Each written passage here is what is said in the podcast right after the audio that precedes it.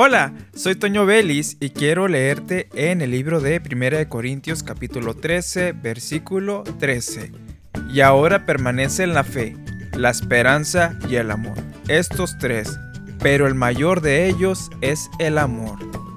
¿Por qué es tan importante el amor en la vida? Primero, porque por amor Jesús vino a la tierra a morir por cada uno de nosotros. ¿Qué podemos decir sobre esto del amor? ¿En qué implica en la vida de las personas? En mucho, en muchas áreas. El amor hace que perdonemos. El amor hace que nos reconciliemos. El amor hace que dejemos atrás el pasado doloroso. El amor hace que sanemos nuestro corazón, nuestras heridas.